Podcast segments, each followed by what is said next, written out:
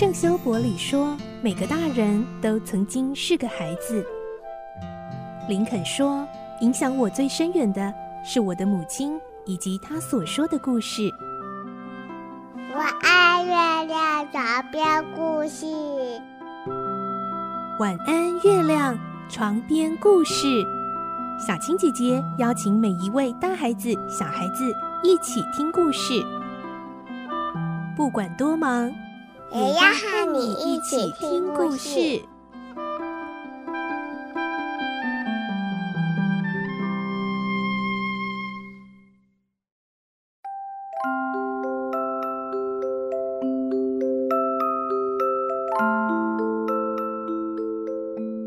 晚安，欢迎你和我们一起听故事。我是小青姐姐，我们继续来听《所罗门王的宝藏》的故事。今天是二十五集。上一集我们听到，妖婆葛考尔对亨利男爵、克达冕他们这一群不速之客发了非常恐怖的预言，而从预言中，亨利男爵也发现他的弟弟乔治并没有来到这里。今天我们会听到伊哈德将会告诉克达冕他们，他心中一直很担忧的事情。来听今天的故事，《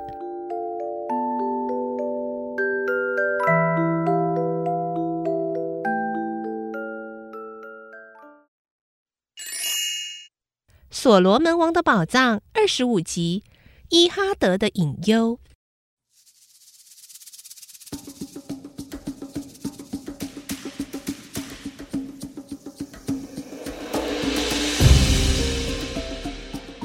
葛考尔妖婆对着克达冕、亨利男爵他们一行人发着恐怖的预言。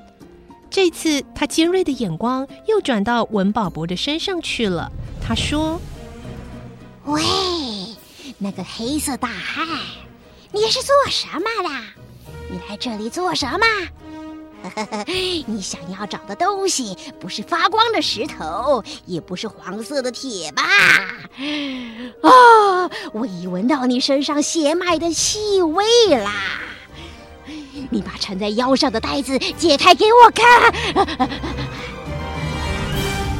刚说到这里，葛考尔妖婆的脸突然僵硬，口里吐出白沫，一下子倒在兹瓦拉王的脚旁边。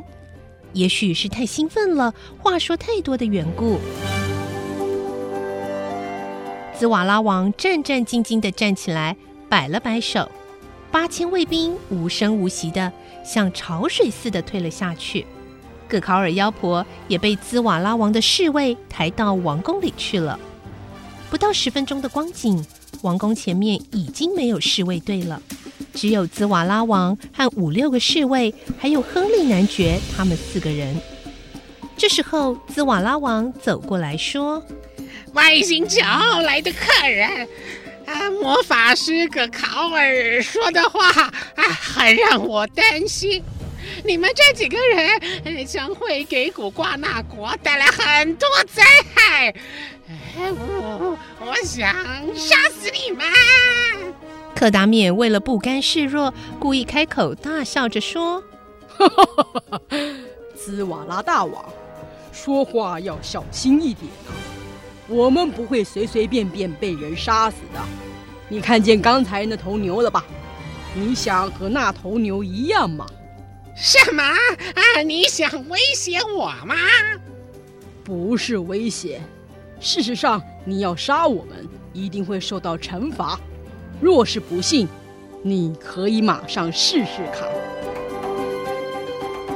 紫瓦拉王听了这些话，低下头考虑了半天，才无精打采的说：“好吧，我收回我所说的话。啊，各位也请回去吧。今天晚上有舞会，请大家来参加。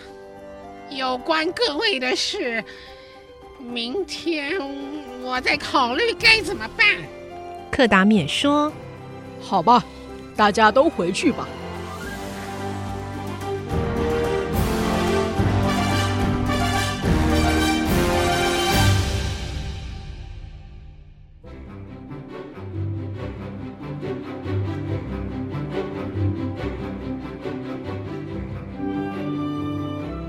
克达免他们四个人回去的时候，伊哈德也胆怯的来送他们。克达免问：“我们有件事要问你。”伊哈德回答：“什么事啊？”兹瓦拉王好像很残忍，一点仁慈心都没有。是的，因为啊，他太残忍了，所以国民感到非常痛苦。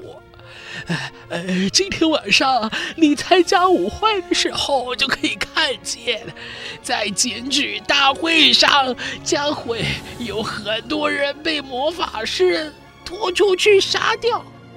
不管你身份高低如何，呃，一定无法逃出他们的魔掌。许多、呃、无罪的百姓都被个考尔妖婆和他手下的魔法师判定有罪，被杀死。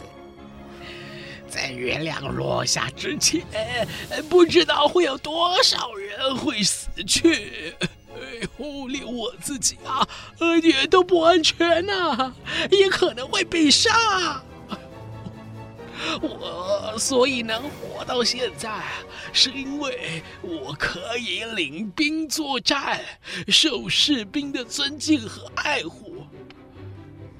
古瓜纳国的人呐、啊，没有一个人不怨恨他的残忍呢。亨利男爵听了克达缅的翻译，反问一句说：“为什么不推翻他呢？”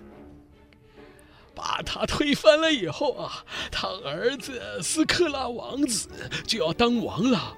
哎呀，那个斯克拉王子年纪虽然小，可是他更狠、更毒、更可怕。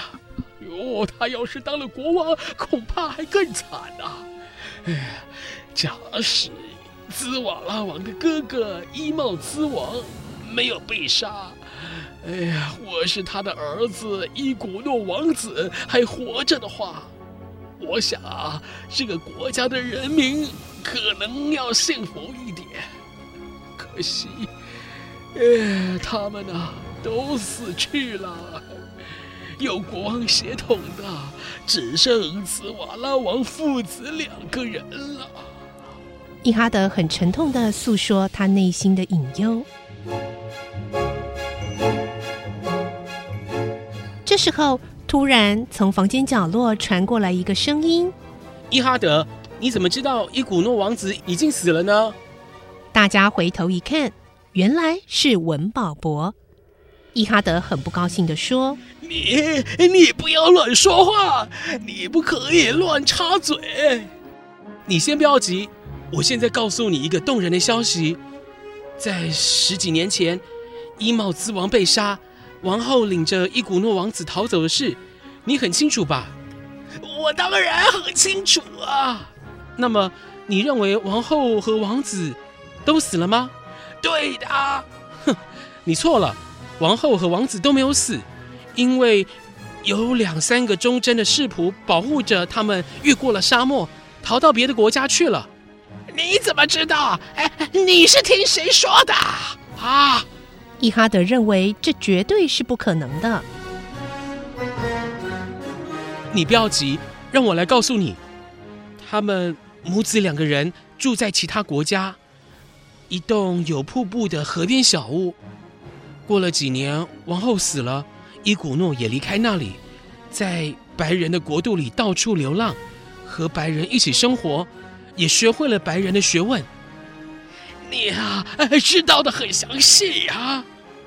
伊哈德用充满了怀疑的眼光看着文保博。